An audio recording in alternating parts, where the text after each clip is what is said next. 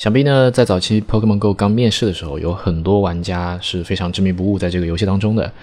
但是呢，今天这个游戏有一点点日薄西山的感觉。那么这篇 Cross Selected 呢，就讲述了 Adam Nelson 他认为的三个导致 Pokemon Go 失败的原因。Cross Selected Why do you think Pokemon Go failed? From Adam Nelson. Initially, Pokemon Go was awesome. It really brought people together. I would go take a walk on the canal in my city where there might be a couple dozen people walking at any given time. During Pokemon Go's initial six months, there were hundreds of people playing, even until 3 a.m. It was absolutely crazy. For me, I think Pokemon Go lacked a couple things that die-hard Pokemon fans really needed to stick to it. First, player to player battles.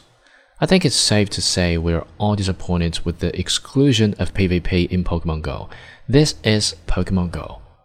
Who knows what kind of greater long-term success Niantic would have had if a dynamic PvP system had been implemented.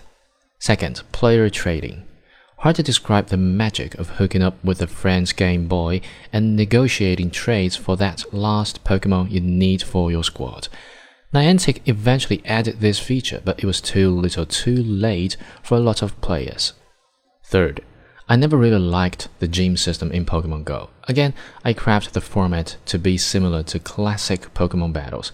Even if it was AI controlled opposition, it would have been better than a player input based system. There was little strategy involved in Pokemon Go's gym system. I really do believe with the inclusion of just these three features, Pokemon Go would have been an even bigger hit than it has been.